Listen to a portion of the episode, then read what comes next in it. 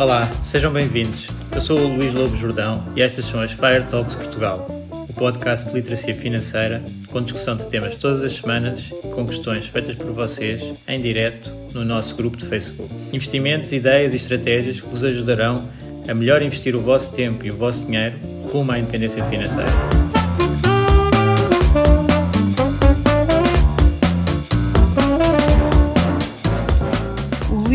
Jordão trabalha nos mercados financeiros há mais de 20 anos. É um analista financeiro certificado pelo CFA Institute, criou o maior fundo português de ações e é atualmente responsável pelos produtos Stoic na SGF. Todas as opiniões expressas pelo Luís e eventuais convidados são exclusivamente suas e não refletem a opinião da SGF ou do CFA Institute. São ideias à data de gravação e estão sujeitas a alterações. Todos os investimentos envolvem riscos. Este podcast tem um intuito meramente informativo e não deve ser tomado como base para decisões de investimento.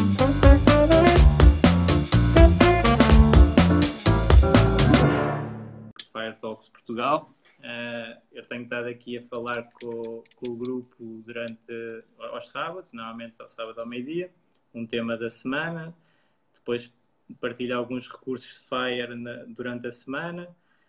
E agora vamos iniciar um novo capítulo aqui que é com entrevistas a pessoas que uh, também estão envolvidas no, no Fire em Portugal. E claro que achei ótimo uh, convidar-te e agradeço mesmo participares porque tu é, és uma das pessoas que eu sigo há, há bastante tempo com os teus vídeos do YouTube deste tópico. Sim, uh, Sim eu é que e... agradeço imenso também o convite, porque nós realmente, nós, o primeiro contacto que nós tivemos foi logo no início do meu projeto, por isso way back. Quando é que foi? Eu já nem me lembro bem. Foi... Olha, entretanto vai fazer quase dois anos. Uh, dois anos, não é? Sim, eu acho que publiquei o primeiro vídeo a, a, para aí em novembro de há dois anos. Acho eu. Portanto, já é algum tempo, sim.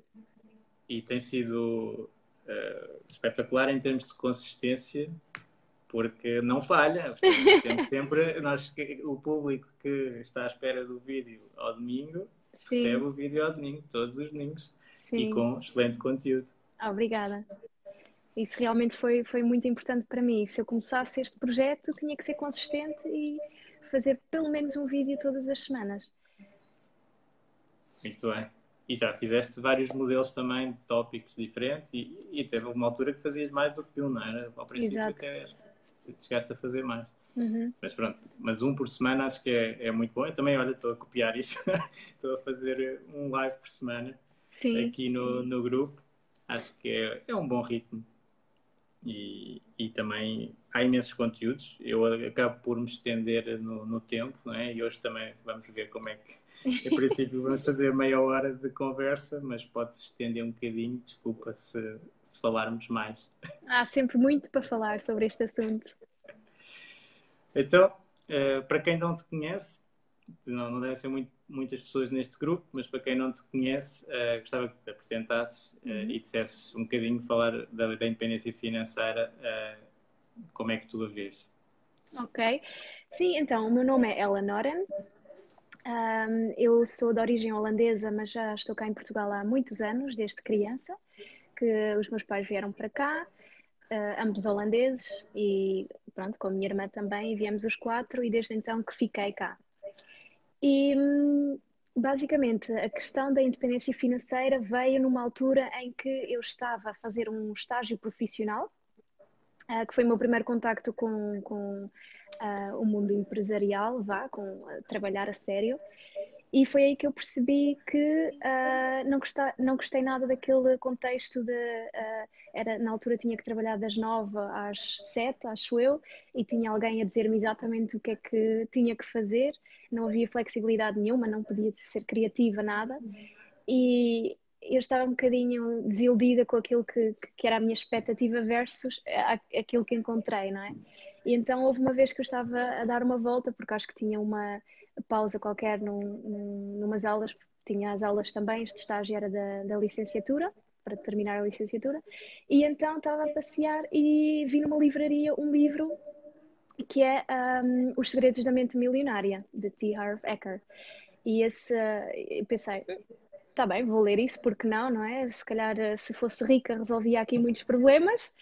E então li o livro e realmente uh, foi um, um, um abre-olhos no sentido de ver as coisas de outra forma e uh, as possibilidades que havia para uh, gerir melhor o nosso dinheiro, fazer crescer o nosso capital exponencialmente, não só poupar, mas também investir e se calhar conseguir depois ter mais tempo para, para fazer o que realmente gostamos de fazer também. e foi ao ler esse livro que realmente me, me me despertou o interesse e a partir daí comecei a, a poupar, a começar a ver investimentos também, o que é que eu poderia fazer e, e foi um pouco mais tarde que eu comecei mais a investir a sério, uh, mas foi realmente devido àquele estágio que, que, que não Isto é mais ou menos em, em que ano? Foi há quanto tempo? Uh, o estágio foi em 2009, por aí. E, e, comecei a investir uh, mais a sério, porque depois ainda tirei mestrado, fiz o MBA e só uh, em 2011 é comecei a trabalhar, enquanto ainda estava a terminar o, o, MBA.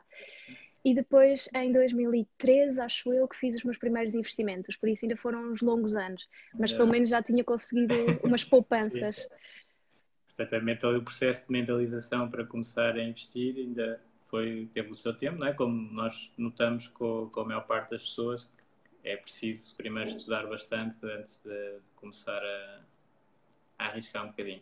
Sim, exatamente. Foi essa questão de, de, de ganhar a confiança também, de uh, consumir mais conteúdo sobre isso, de falar com outras pessoas sobre isso. Uh, e também na altura tinha outro foco, que era acabar uh, o mestrado e fazer então MBA e começar a criar uma carreira, porque eu tinha algo muito definido que era uh, eu quero chegar a CEO de uma empresa ou quero mesmo uh, ser ambiciosa nesse sentido e, e fazer uma carreira. Uh, mas bem. pronto. Então, e, e, aqui no, no FIRE, nós, nós falamos muito de estar a, a, deixar de trocar tempo por dinheiro e passar a fazer o que nós queremos nos nossos, ter, nos nossos termos. Tu estando FIRE, o que é que estarias a fazer?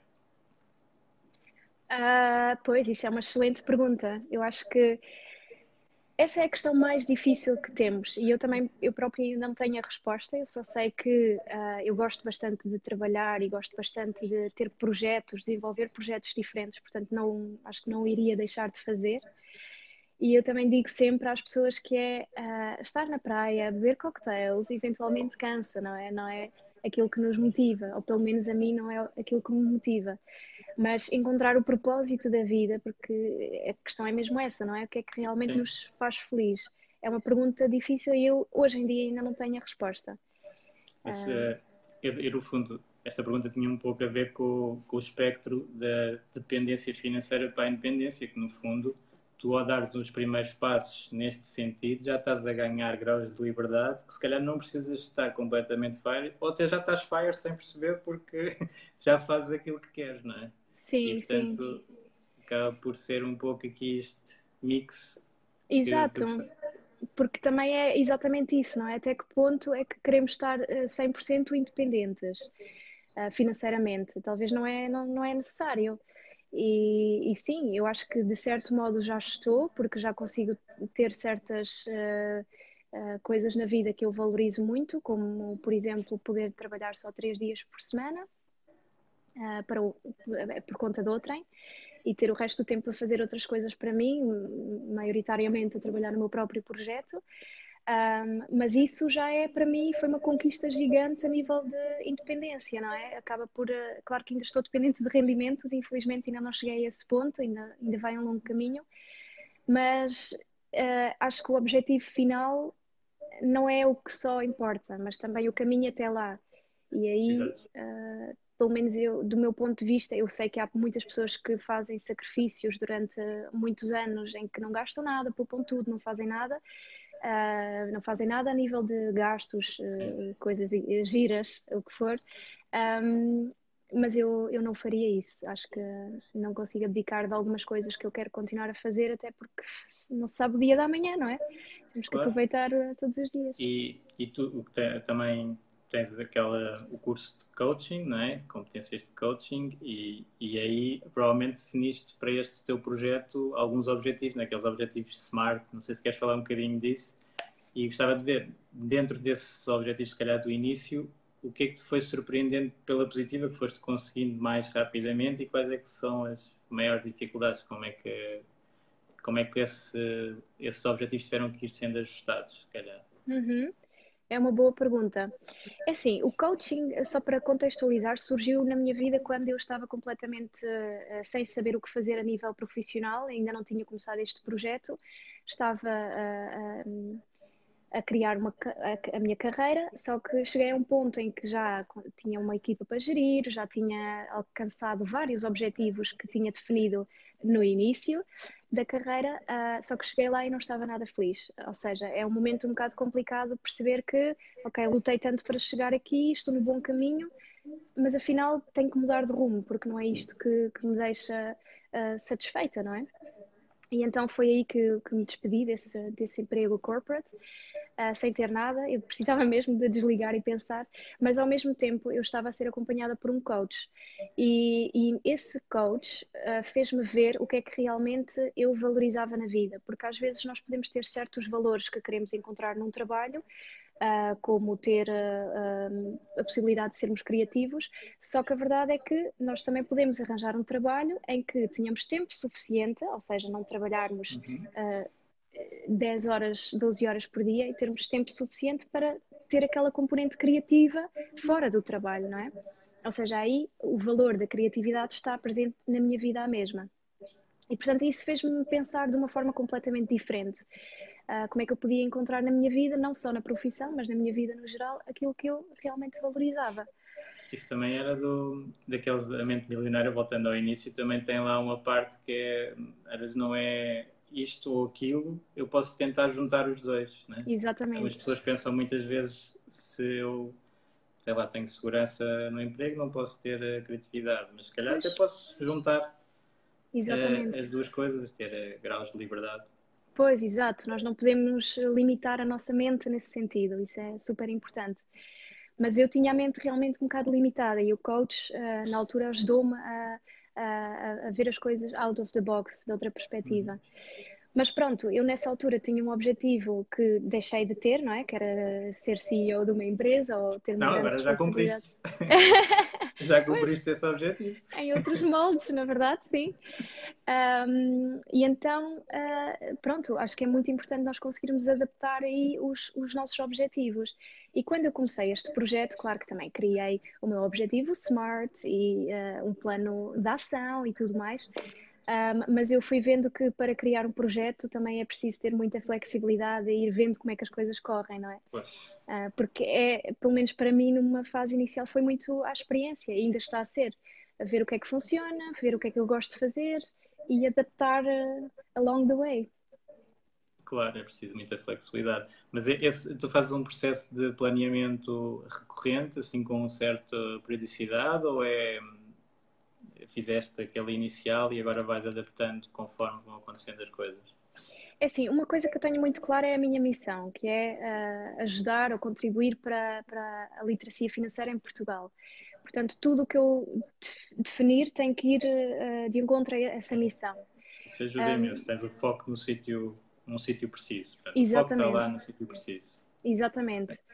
Um, e nem penso muito, no início não pensei muito em, em, como é que posso fazer para ganhar dinheiro com isto. Claro que tinha algumas possibilidades, mas eu não sabia se ia funcionar ou não, uhum, não é? Claro. Um, portanto, o foco principal foi mesmo esse, para eu conseguir ter motivação para fazer, ter aquela consistência, criar vídeos todos os dias, eh, todas as semanas, porque dá bastante trabalho uh, não podia ter, tinha que ter mesmo a motivação no sítio certo, não é? E essa motivação de querer uh, partilhar a minha experiência ou partilhar o meu caminho uh, é realmente o que me motiva.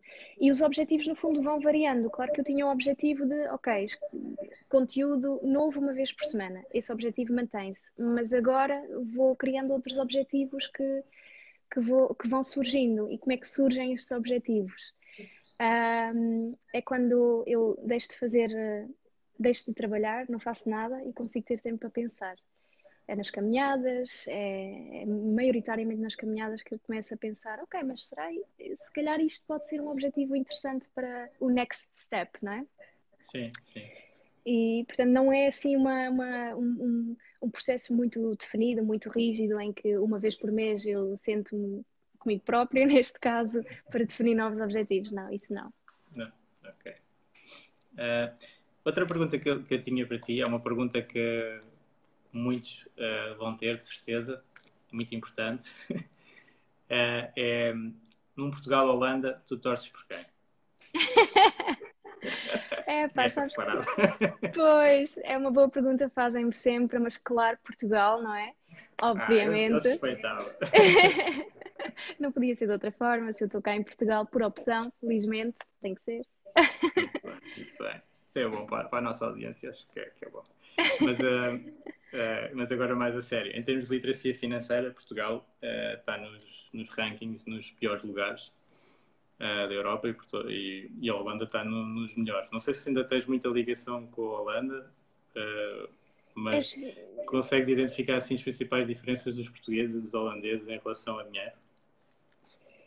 Tenho dificuldade nisso, porque realmente estou muito mais presente aqui, não é? Consigo ter muito mais noção também pelo meu projeto, então aí tenho uma visibilidade grande que não tenho na Holanda.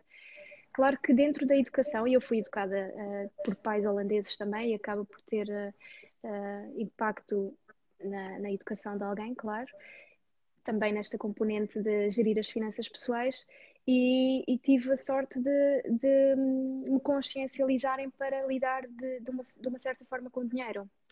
Agora, não sei se isso foi só o meu caso uh, ou não. Uh, eu, não é coincidência, mas e o que é que faziam os teus pais, por exemplo, contigo? O que é que eles te ensinaram assim de, de início? Uh, por exemplo, eu recebia semanada uh, desde muito cedo, desde que me lembro. Ainda estava a viver na Holanda, eu acho que devia ter uns seis anos, que todas as quartas-feiras recebia semanada, acho que era uh, um, um uh, na altura, que é vá, um euro, como se fosse, mas. Uh, e portanto, pronto, tinha que juntar dinheiro para se caso quisesse comprar alguma coisa. E então esse, essa dinâmica fui ganhando desde muito cedo. Depois, mais tarde, passou para, para, para mesada, porque a minha mãe dizia: ah, uh, quando depois fores uh, receber um salário, não será por semana, será por mês, portanto vais ter que começar a gerir Sim. isso mensalmente. Uh, ela ensinou uma técnica dos envelopes, mas eu neguei um bocadinho, achei, não, eu não preciso disto, eu consigo gerir as coisas à minha mas maneira. Tinhas tinhas total liberdade ou, ou, os teus pais impuseram logo um valor tem que ser eh, para poupar e outro tem que ser para gastar e outro para dar? Não, não houve nada disso? Não. Não, tinha total liberdade. Total liberdade. Sim. Mas, uh, mas a minha mãe na altura definiu categorias diferentes para cada. Uhum. Uh, pronto, para os meus gastos que eu, que eu teria, uh, só que eu nunca cumpri assim muito essa técnica dos envelopes, mas eu tinha lá mesmo os envelopes com as categorias escrito, foi engraçado, por acaso agora de me lembrar disso, um, mas sim, foram algumas bases que eu, que eu fui tendo. Agora, eu acredito que exista mais este tipo de educação desde. Eu lembro-me das minhas amigas e dos meus amigos de lá terem semanada também. Um, e cá não era assim tão comum. Acho que os pais de vez em quando davam uma nota para, para, para a pessoa gastar Sim. e não era, tão, não, não era tão rígido como nós. O que eu gostava, eu pensei, ah, fogo, os meus pais podiam fazer assim, era mais fácil. Quando era preciso, eh, eu. Exato. Mas claro que mais tarde fui perceber que uh, eu poder gerir o meu próprio dinheiro dá-me outra liberdade e dá-me outra. Um, sim, é liberdade, no fundo, para conseguir eh, ter os meus gastos e as minhas coisas passaste logo aquela, pronto, aquela fase de ter o teu orçamento, no fundo, um bocadinho, uhum. uh, e, e tens que o gerir, portanto é, é uma boa aprendizagem, claro, Sim. desde, desde o início. Exatamente. E outro ponto importante que agora me estou a lembrar, se calhar também é interessante referir, que é, uh, eu lembro-me que nos meus primeiros empregos, a minha mãe, uh, a minha mãe que é, é mais rígida no, no, que diz respeito a dinheiro, é mais uh, poupada, se calhar, e o meu pai é mais dado. Mas uh, ela dizia, ela, quando tu tiveres o teu primeiro emprego, não aceites logo qualquer valor, tens que negociar, tens que negociar. Então isso ficou sempre muito presente e por acaso sempre fiz isso. Sempre, sempre negociei os meus salários, não aceitava à primeira. O que também é algo importante que nós não aprendemos na escola, não é? Aprender sim. a negociar. E, e, nessa parte da negociação, eu tenho visto alguns vídeos que tu falas disso e já percebi que negocias bem e é um foco. Não sei se tens alguns recursos que possas aconselhar nessa área. Eu, por exemplo, sou péssimo a negociar. Eu gosto, de, eu gosto dos mercados financeiros, uh, porque o preço está lá fixo e eu, eu decido o que é que se quer entrar ou não quer entrar. Pronto, é uma, não é que no imobiliário a pessoa vai discutir, por exemplo, o preço da casa e negociar sim. para baixo, para cima. Claro. Na bolsa não, é, é o que está e é bom para nós, sim ou não. Uhum. É, e eu, pronto, sou muito mais deste lado, mas percebo perfeitamente que perco imensas oportunidades, até mesmo na carreira de gestão de, de promoções e de negociações salariais, etc., porque não gostava muito de negociar e acho que é importante realmente saber. Sim. Consegues aconselhar assim alguma coisa para, para a é nossa assim, audiência? Um, eu li o livro uh, Como Negociar para Dummies ou Negociação para Dummies, que tem lá uhum. alguns truques interessantes, mas a maior parte eu até aprendi no meu emprego, num dos meus empregos, em que trabalhava na área de, de vendas uh, no setor da consultoria da IT, e aí nós tínhamos que uh, realmente aprender a negociar e tentar entender o ponto de vista da outra pessoa e trazer valor e conseguir argumentar bem e tudo mais. E eu acho que o ponto até mais importante na negociação é uh, não fazer muita diferença se, se ganhamos ou se ficamos com o emprego ou ficamos com a casa, ou seja, tentar tirar aquele fator emocional de querer aquilo, não é? Porque depois, eh, se não tivermos essa pressão, acaba por ser muito mais fácil. E isso é preciso uh, criar valor, não é? Ou seja, se nós estivermos uh, confiantes do valor que nós temos e confiantes de que se não for ali vai ser no outro lado, uh, conseguimos negociar com outra convicção. E acho que é mais por aí até tentar encontrar uma, uma situação ideal para que naquela situação não faz mal se nós não ficarmos com uh, Exato não é? E... Estar a negociar numa posição de força, não é? Portanto, Exatamente. É, se nós é chegar à negociação já com mais ou menos a negociação ganha. Porque se, nós, se, se, funcionar o que nós estamos a, a, propor, ótimo. Se não funcionar, temos muitas outras opções. Portanto... Sim, exatamente. E também ir numa perspectiva de uh, tu podes dizer um valor que, que tu queres pagar por aquele serviço, ou pela casa, ou, ou o salário que tu queres, Uh, não, no, no, caso do salário não, mas imaginemos uma casa. E se não for aquele valor, eles podem sempre dizer que não e tu baixas o valor. Portanto, se fores à partida já com valor baixo, já sabes que não vais uh, ganhar mais, uhum. não é? Portanto, ir numa perspectiva de flexibilidade também. Uh, acho que são pequenos truques que eh, vêm também muito com treino, não é? Temos que criar uma certa confiança em nós para conseguir fazer isto, porque não é fácil. Uh, principalmente quando achamos, que podemos perder este negócio se não for ali. Uh, temos que estar ali fortes e, e, e não ceder à pressão. E aqui nesta, área do, do FIRE, da independência financeira, portanto, o caminho para a independência financeira, normalmente nós temos sempre aquele foco inicial no ganhar mais, poupar mais, portanto, gastar menos, poupar mais, para investir a diferença e investir cada vez melhor. Portanto, temos aqui várias alavancas para, para mexer. Uhum. Eu, claramente, do, do meu lado, era a parte de investimento, é que tenho a maior parte do foco. É? Uhum. Tu dirias que eu também não sou assim uma pessoa muito poupada, em algumas coisas sou, noutras não, mas pronto, uhum. isso é como todos. Agora depois também podemos falar um bocadinho disso. Uh, mas tu dirias que o teu ponto forte dentro do FIRE está onde? No ganhar mais, no poupar ou no, no ganhar investir? mais? Ganhar mais. Sim, porque investir eu invisto para longo prazo, portanto não é uh, não, não tento ter rentabilidade disto já, não é? Só mais tarde. Uhum. Uh, mas a nível de ganhar mais, eu até gostava de ter começado com isso antes. Criar mais fontes de rendimento, principalmente. Okay porque lá está, com a negociação do salário, eu consegui sempre uh, cumprir com os meus objetivos, tanto que, olha, falando em objetivos há pouco, objetivos financeiros eu sempre tive, todos os anos, nas férias de verão, eu fazia a minha lista de objetivos, daquilo que eu queria ganhar, os aumentos que queria, queria ter, e claro que trabalhando numa área de, de, de, vendas acaba por ser mais fácil porque é por objetivos, uhum. não é? Mas, um, mas pronto, isso tendo sempre em mente, e portanto sempre foquei muito mais em conseguir ganhar mais do que conseguir eh, viver de forma mais poupada, porque eu gosto de ter certas coisas e gosto de não ter que também estar sempre a pensar em restringir-me. E, e, então a minha solução melhor era realmente ganhar mais. E se agora pudesse voltar atrás, o que, fazia, o que faria diferente era realmente ter começado mais cedo a criar outras fontes de rendimento. Porque isso também é uma bola de neve, não é? Tem que, tem que ir crescendo. Então, Pois, é verdade. Uh, e, e, agora, no teu, essa, essas fontes de rendimento que tu, que tu tens, que já criaste, no fundo, o canal do YouTube já, já é uma fonte de rendimento passivo, uhum. não é passiva, aqui é, ainda é bastante sim, ativa, sim. Mas, mas depois os vídeos que estão criados já geram por si uh, rendimento sem teres que fazer nada, não é? Nesses tens que fazer novos. Sim. Uh, mas aí eu gostava falasse um pouco às pessoas do percurso e o tempo que demora até isso atingir esses montantes que, ou números que já possibilitem um, receber algum retorno desse investimento. Né? Portanto, as pessoas uhum. têm muita ideia, acho que há um bocado de falta de paciência da aposta no longo prazo uhum. e, e, e, é bom falarmos de exemplos nos mercados financeiros também para ter o juro composto a trabalhar para nós ao princípio não se vê nada, depois é que passados uns anos é que começa a ser uh, mesmo bola de neve Sim. e nos, nos negócios também, não é? Portanto, se puderes explicar um bocadinho como é que, como é que foi Sim. o percurso.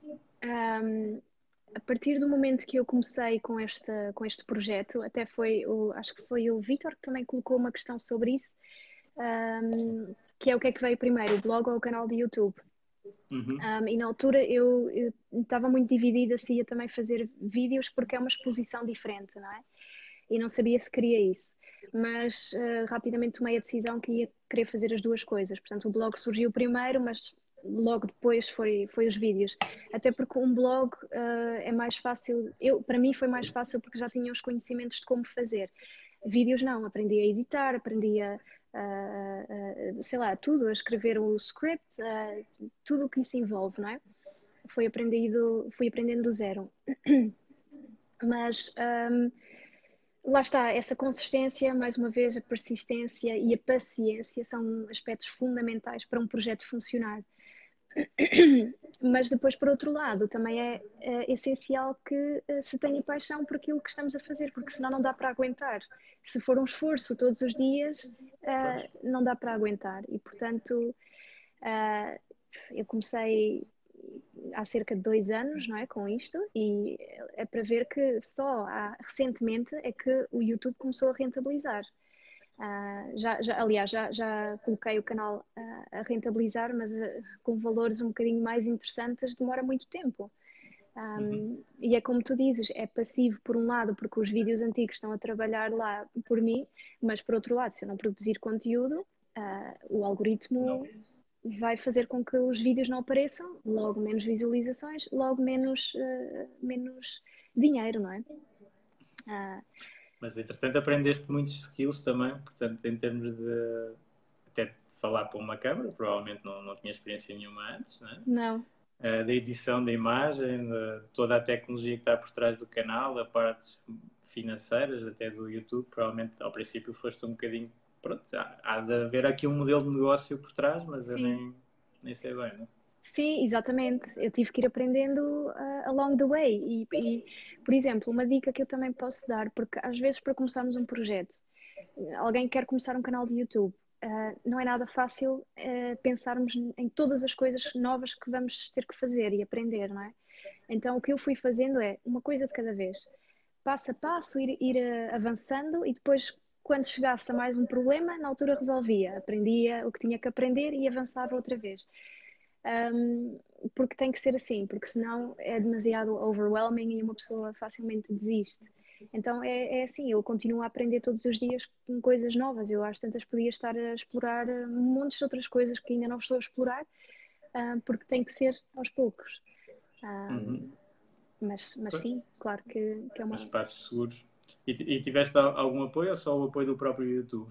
Pesquisar dentro do YouTube? Pois, o próprio YouTube, Google e também no início um, encontrei, eu não sabia se isto ia resultar, não é? Este, este um, vídeos sobre finanças pessoais, não fazia a mínima ideia e queria testar, porque não havia muita, uh, muitas outras pessoas que faziam a mesma coisa. Depois descobri o canal Renda Maior, da Ariana Nunes, e contactei-a logo e pensei, uau, fantástico, estás a fazer a mesma coisa que eu, e ela estava mais avançada, então conseguia, ela serviu para mim como exemplo, ainda serve, e então recorri a ela para fazer algumas perguntas. Um, mas esta fase inicial de a lançar-me sem saber sequer se havia pessoas interessadas neste tópico, não é? Porque o que havia era conteúdo dos Estados Unidos ou do Brasil, sabia lá se em Portugal alguém queria saber disso. Um, epá, isso foi, foi um, um, risco e hoje em dia, felizmente, que, que arrisquei, mas acho que isso é, é muito importante. Temos, temos que saber arriscar e se não funcionasse, eu também ia mudar para outra coisa. Um, pois, é preciso é ter eh, flexibilidade também. Sim. Okay. É, e em termos de flexibilidade, uma das áreas que eu acho que tu valorizas bastante é, é a flexibilidade geográfica, até poder trabalhar de qualquer lado e ter essa disponibilidade. E uhum. já estás nesse ponto, por exemplo, com, com a, a, empresa que trabalha, já podes fazer trabalho de qualquer lado. Agora com o Covid também, quase todas as empresas já, já, foram mais alertadas para este mundo do, do nomadismo digital, do trabalhador remoto, uh, que é um mundo que, que eu sei que também gostas. Uhum. Uh, já, já consegues fazer isso, ou mais ou menos? Ou... Sim, já consigo, uh, mas por um lado, um, no caso do meu trabalho um, para, para a empresa para a qual estou a trabalhar, também é importante às vezes ter a presença, porque um, tenho o papel de conseguir fazer a ligação entre a equipa que está a trabalhar cá em Portugal remotamente para os clientes na Holanda. Faço essa ponte. E há muitas coisas que não se veem ao falar. Uh, por videoconferência, não é? Acaba por ser um contacto diferente. Muitas vezes, quando vamos beber café, é quando surgem as conversas de, das, das situações complicadas que há, ou uh, essas questões. Portanto, é importante ter essa presença, mas há uma flexibilidade grande para poder também uh, conseguir gerir uh, ou trabalhar de outros lados. É um misto, é um misto. Agora, obviamente, é muito mais fácil, com a pandemia estamos todos a, a trabalhar ainda de casa, mas no futuro eu vejo as coisas para uma mudança, porque eu ainda no outro dia estava a falar com a equipa também e toda a gente está, está a gostar bastante de trabalhar de casa, ou de ter a opção de poder trabalhar mais de casa uhum. e, e, gostava de se manter assim, porque depois também dá outras possibilidades de eventualmente sair de Lisboa, ir para, para, para uma casa de campo ou o que for. E é engraçado que, que as pessoas têm essa, essa necessidade cada vez mais e felizmente o trabalho remoto permite isso. Portanto, acho que estamos no bom caminho, sim.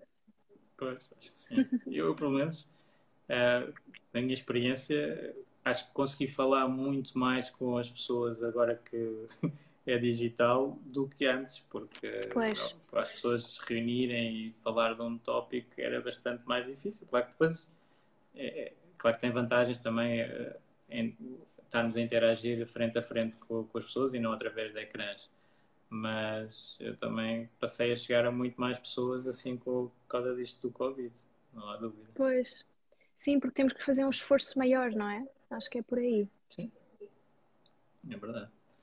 Está aqui a ver umas perguntas, de, por exemplo, do canal do YouTube. Uh, o mercado português é suficiente para, para o canal? E também havia uma pergunta do, do Vitor, essa pergunta do Diogo, do Vitor, que também tem um pouco a ver com isto, que era teres optado por ser em português em vez de fazer em inglês para um ah, público sim. maior.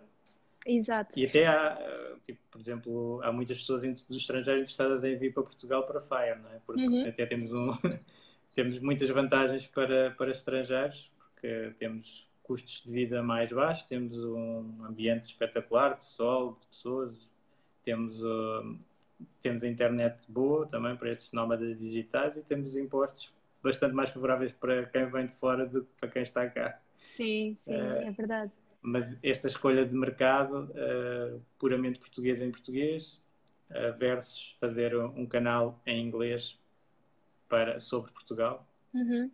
Como é que pensaste isso? É assim, primeiro, a, a, minha primeira opção foi fazer em português, simplesmente por me sentir mais confortável falar em português do que em inglês. Um, podia falar em inglês perfeitamente, não é que tenha dificuldades, mas é diferente quando é uma língua que, que dominas desde, desde muito cedo uh, bem. Eu digo bem, mas às vezes tenho umas falhas, mas pronto, pelo menos sinto-me mais confortável por falar e escrever em português. E essa foi a primeira decisão. Pensei, eu tenho que estar confortável, porque se começar a escrever artigos em inglês vai-me custar muito mais, não é? Um, e vou ter que arranjar alguém para rever, porque eu quero que aquilo esteja minimamente correto e, sei lá, como não é língua materna, acaba por, por ser mais difícil. Só que depois também pensei, um, claro que o mercado inglês é muito maior, não é? Posso chegar a qualquer pessoa, no fundo.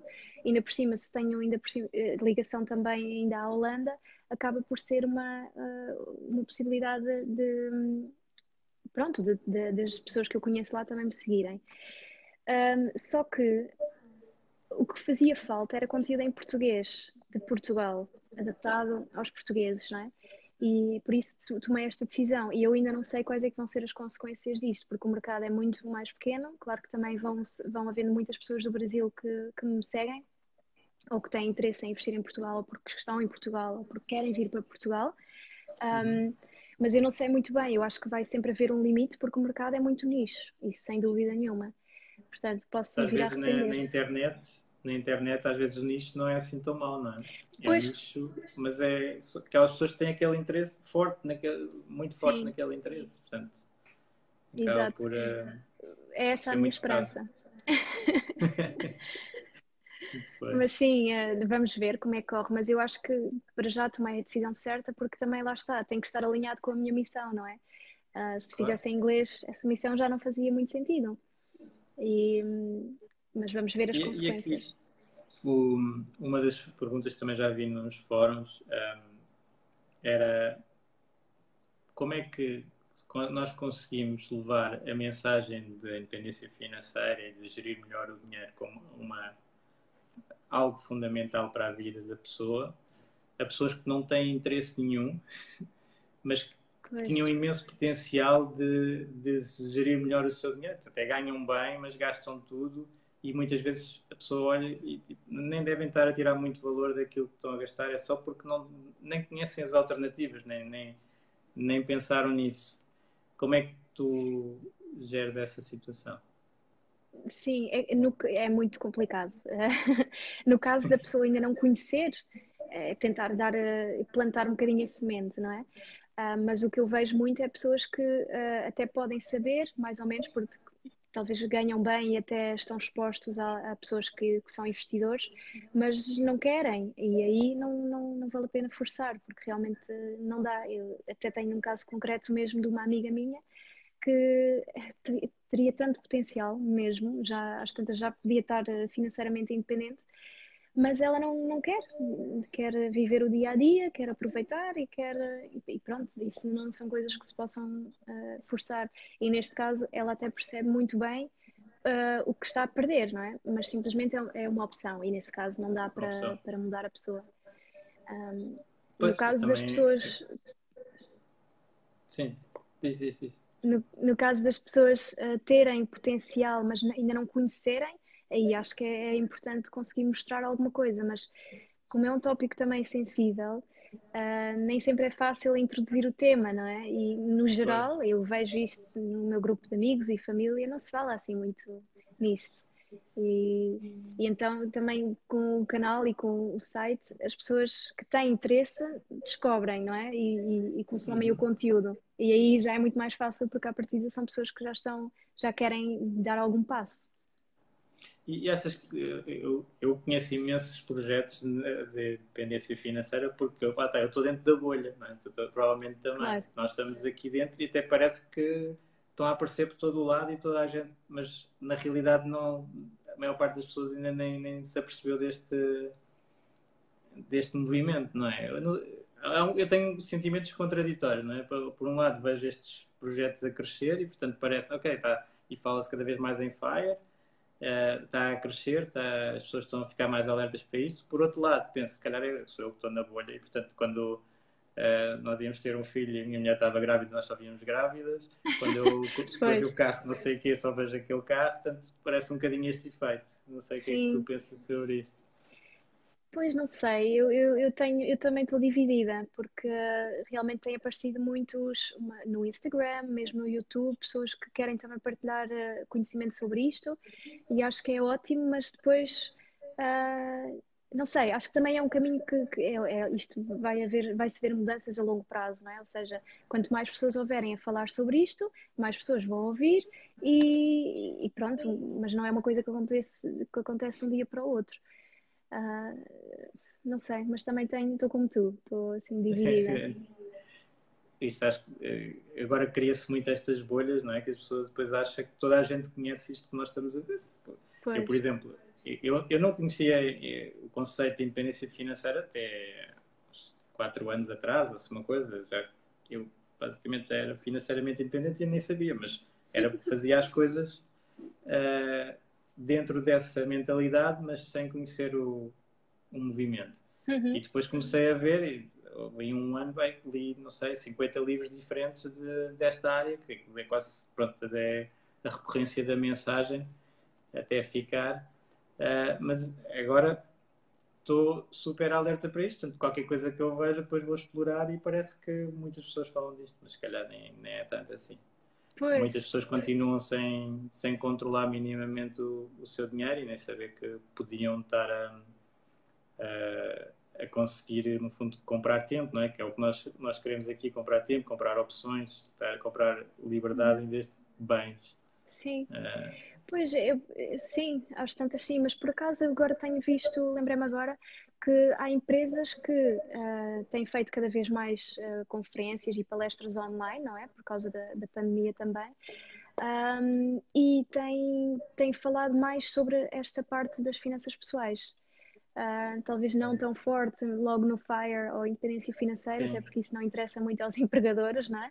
Mas, uh, mas, mas gerir as finanças pessoais, sim. Portanto, isso vem da parte das empresas e que vem por sugestão dos colaboradores, muitas vezes. Um, uhum. Eu acho que as coisas já estão a mudar, mas é aos poucos. Acho que sim, é, ainda bem, ainda bem. E o teu claro. projeto claramente ajuda a isso. Olha, nós sim. se calhar fazíamos aqui umas últimas perguntas. Não sei se há mais perguntas das pessoas aqui do YouTube. Eu agora não sei como ver as perguntas ah, aqui no. Uh, eu, eu, consigo ver aqui umas uh, tipos de rendimento extra mais importantes para além do, do YouTube. O que é que tu apostas mais em termos de, de pôr o dinheiro a trabalhar para ti ou, ou outros que usas tempo e dinheiro? Sim. Pois é, é agora aquilo que eu estou a explorar, não é? De, de, de, criar novas fontes de rendimento. Mas eu estou muito focada neste momento no negócio, porque eu acho que o, um, o, o, o, ativo mais valioso que nós temos somos nós próprios. Então eu estou a investir em mim próprio para tentar conseguir criar rendi, uh, fontes de rendimento passivas. E eu também sou da opinião que não, não, não dá para fazer tudo ao mesmo tempo. Então tem que ser. Uh, explorar as coisas uh, separadamente e ver o que é que funciona. E neste momento, através desta, desta, deste meu negócio que eu estou a tentar montar, há muitas formas diferentes de conseguir eh, rentabilizar, no fundo. E então, para já, estou mais focada nisso. Uh, e, e, principalmente com o foco de serem uh, fontes de rendimento passivas, não é? para um dia poder não estar dependente de, do meu trabalho ativamente já agora, as fontes de rendimento passivas, pá, as pessoas às vezes ouvem este termo e acham que é estar sem fazer nada, e não é bem assim, não é? É muito trabalho à cabeça uhum. para depois começar a trabalhar por si, mas eh, ao princípio há muito sacrifício. Não é? Exatamente, e eu estou nessa fase do sacrifício, mas, mas é bom e acho que Uh, temos que ter noção que mesmo sendo passivas, uh, se calhar nunca vai ser totalmente passivo, não é? Vamos sempre ter que dar algum, uh, pelo menos algum controle ou estar a, ver, não sei, temos que ter noção que não podemos estar 100% talvez sem, sem trabalhar, mas também no meu caso não é algo que eu queira, porque acho que é, é o que me dá energia também, é conseguir fazer coisas novas, trabalhar, talvez quando tiver alguma fonte de rendimento passiva concluída, das que estou a tentar criar agora, uh, preciso de focar muito menos energia nisso e posso focar a energia noutras coisas. E acho que vai ser sempre por aí. Portanto. Muito bem. Sim. Não, e é, eu acho que é ótimo porque a pessoa tem que fazer um, um bocado de contributo e, portanto, se tivermos, é como o Warren Buffett diz, não é? ele, vai, ele, ele está a trabalhar até aos 90, portanto é financially independent, mas retire early é retire never. Pois, exatamente. Porque é tap dancing to work, é o que ele diz, né? Portanto, ele está todo contente para ir eh, trabalhar todos os dias porque ele faz aquilo que gosta. Sim, sim, acho que é, é super importante eh, o que tu dizes, ele faz aquilo que gosta. Então, na minha opinião, temos Nos que. Nos termos que quer. Exatamente, nos termos que quer. E nós uh, podemos criar essas condições para nós próprios, não é? Então, daí estar a focar muito nisto, porque uh, eu sei que grande parte do meu tempo vai ser a trabalhar, pelo menos até conseguir uh, ter mais independência financeira. E, portanto, tem que ser algo fixe, não é? Então, vou investir para que consiga fazer com que aquele tempo que eu tenha que gastar a trabalhar seja o melhor possível e o mais enjoyable possível. Então, para isso, tenho que fazer um esforço agora grande para criar as minhas próprias condições. E acho que é. É pagar o preço agora. Sim, exato. Há sempre um preço a pagar. Né? Eu tenho um mentor também que, que eu gosto de uma frase que ele diz: que é há sempre um preço a pagar e a pessoa escolhe pagar agora ou paga depois no fim, em todas as áreas da vida. Sim. Pois é. Uh, há um preço por fazer e um preço por não fazer. E então, gostava só de perguntar, já, já estamos com bastante tempo, claro, como é óbvio, nós estendemos sempre aqui o tempo e vamos ter outras oportunidades depois também de, de falar, de certeza, uhum. uh, e outros eventos. Nós também já tínhamos encontrado nos encontros de Fire e quando acabar o Covid, se calhar voltamos a fazer. Sim, acho, uh, acho que sim, é interessante. Era, era giro. E hum, agora, assim, para, para acabar esta entrevista, se calhar assim um umas recomendações, uh, por exemplo, eu, eu costumo pôr sempre um mentor por semana uh, lá no, no grupo. Qual é que seria um mentor que tu escolherias? Pois, isso é uma pergunta difícil porque depende sempre uh, em, que, em que fase é que a pessoa está, não é? Uh, porque para mim. O quem é que agora está mais a influenciar-te? Uh, pois, eu tenho vários. É assim, de, desde tá sempre. Tá pode ser vários também. Pode ser? Pronto, o T. Harv Eker, como falei no início, do livro Os Segredos da Mente Milionária, um, o Robert Kiyosaki também, eles têm o uh, the, the Rich Radio Show, acho que é assim que se chama no YouTube, costumo acompanhar, um, porque fala também sobre temas atuais que eu acho interessantes, apesar de obviamente ser mais focado para os Estados Unidos. Um, e olha, por acaso, acho que esses são mesmo assim os maiores que eu tenho. Obviamente o Warren Buffett também. Um, mas lá está, eu vou lendo muitos livros que, que, servem para mim também como, no fundo, mentores, não é? Aquilo que, que eles dizem. Sim. No outro ah. dia eh, estava a ler o livro do Essentialism, acho que já mencionei até no, no meu canal, e uma das coisas que ele falou foi que o Bill Gates, que agora se calhar passou a ser um dos meus mentores também, uh, diz que tira uma semana por, por ano só para pensar. E, e, isso é uma coisa que, que, que me fez pensar para também fazer, que é tão, tão importante, não é? Para não estarmos sempre a correr para, para uma direção, mas também parar para ver, queremos ir para a direita ou para a esquerda. E sim, então sim. isso foi uma inspiração uh, grande, ou seja, neste caso o Bill Gates também considero um bocadinho como mentor porque me inspirou de certa forma, não é? É verdade, ele tem, tem isso e depois há outro livro, não sei se já leste, do Cal Newport, Deep Work, em que ele foca nisso. Mas neste momento, neste, neste mundo atual de distrações, temos muito pouco tempo para pensar a fundo num, num problema e ele faz isso, isola-se completamente durante um tempo. Ele é professor, portanto, professor universitário, e consegue uhum. fazer quase um semestre de pensamento e produção só dele e um semestre em que é aulas e interação. Portanto, até divide. Wow assim. E então ele é hiper produtivo, já, já fez não sei quantos livros uhum. de grande qualidade uh, e ainda só tem 30 e poucos anos, esquece uma coisa. Portanto, é, é, é brutal. E o, o, Bill Gates vai para essa cabana, eh, não deve ser uma, deve ser uma cabanita, uh, fechado lá com os livros e só a pensar é, para o ano. Sim, exato. E, e depois gostava de perguntar também, uh, uma, assim mais pessoal, uma viagem de, de, sonho, não é? Tu gostas de viajar, já, já percebi isso pelos vídeos até. Eu, onde é que tu ias fazer assim uma viagem de sonho? Ah, boa já pergunta. Fizeste? Qual é que foi a viagem que mais te marcou? Ah, olha, que mais marcou foi uma viagem à Ásia. E aquilo, o país até que mais me, me, me chocou culturalmente foi a China um, pelas pessoas, porque as pessoas têm uma cultura muito diferente e nós às vezes aqui mesmo em Portugal uh, encontramos com pessoas chinesas, por exemplo, num restaurante chinês ou o que for, e às vezes são, eu associava um bocadinho mal educado, desagradável, não, não ser tão educado ou, E enquanto que aquilo lá é completamente normal e não é visto como má educação. Eu é que associei à má educação, mas não é, no fundo, são culturas completamente diferentes. Sim. E então lá uma vez, eu lembro-me, estava à espera de um elevador um, e entretanto veio um senhor que veio atrás de mim e depois ele, uh, quando chegou o elevador, ele entrou no elevador à minha frente, acho que me devia ter deixado passar não por ser mulher, mas porque estava lá primeiro, uh, e começou a carregar para fechar.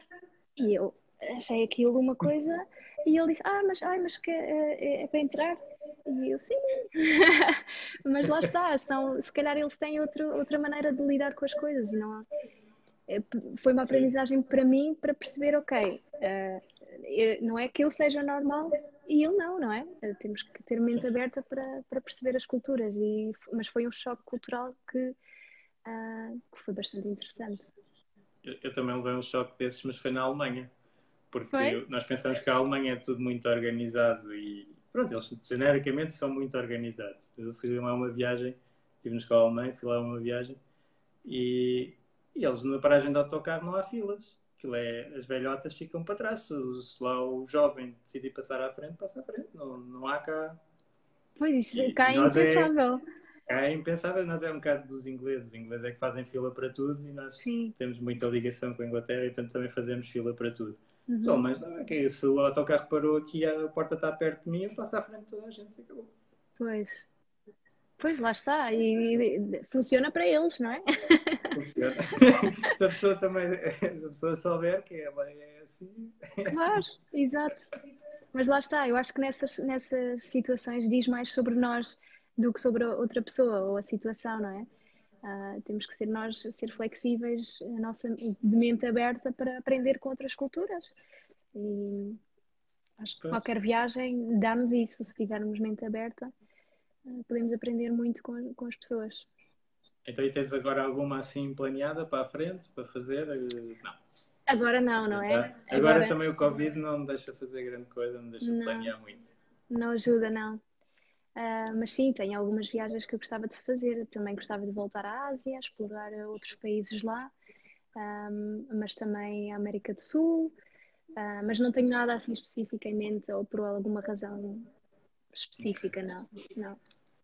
Ok, então e agora para, para aqui para as pessoas do, do, nosso grupo de FIRE, qual é que seria o conselho principal que tu podias dar assim mais genérico, aquela atividade que tem mais probabilidade de, de ajudar ao percurso?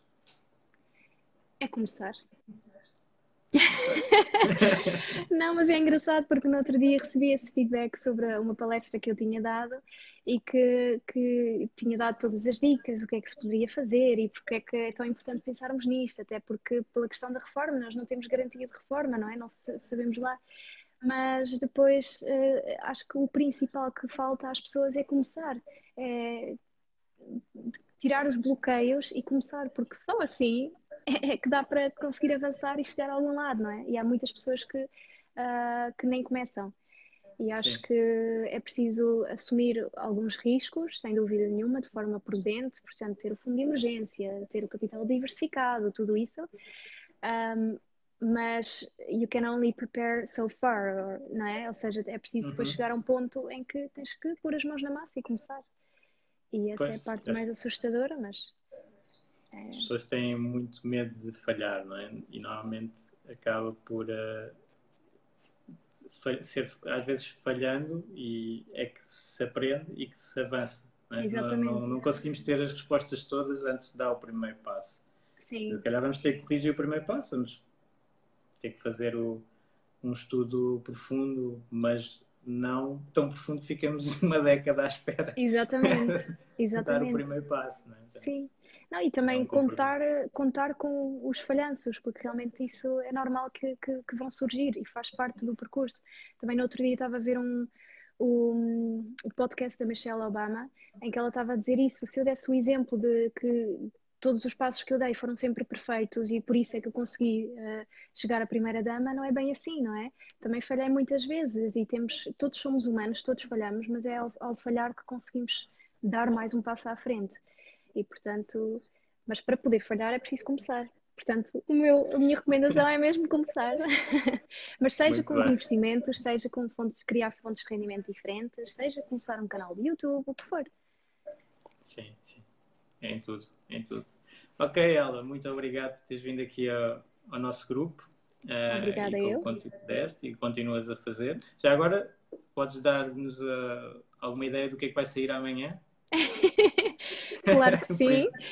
Vai ser um vídeo precisamente sobre a reforma. Portanto, onde é que nós podemos investir para conseguir garantir, garantir sim, uma, uma boa reforma. Pelo menos preparar. Okay. Opa, essa aí eu vou, não vou perder, de certeza. boa, boa. Tá bem, então vá. Tá obrigado bem. a todos Muito pela obrigada. vossa. Obrigado, Obrigado a todos pela vossa audiência aqui do, desta conversa. Espero que tenham gostado e pedimos desculpa pelo início, principalmente eu, peço desculpa, porque não tinha bem planeado aqui o, o live, não é? Eu pensava que dava para entrar pelo, pelo computador e afinal não dava. Então vá, até à próxima. Espero Obrigada. que tenham uma grande semana caminho para Fire. Obrigada a todos. Tchau, tchau. Tchau, tchau.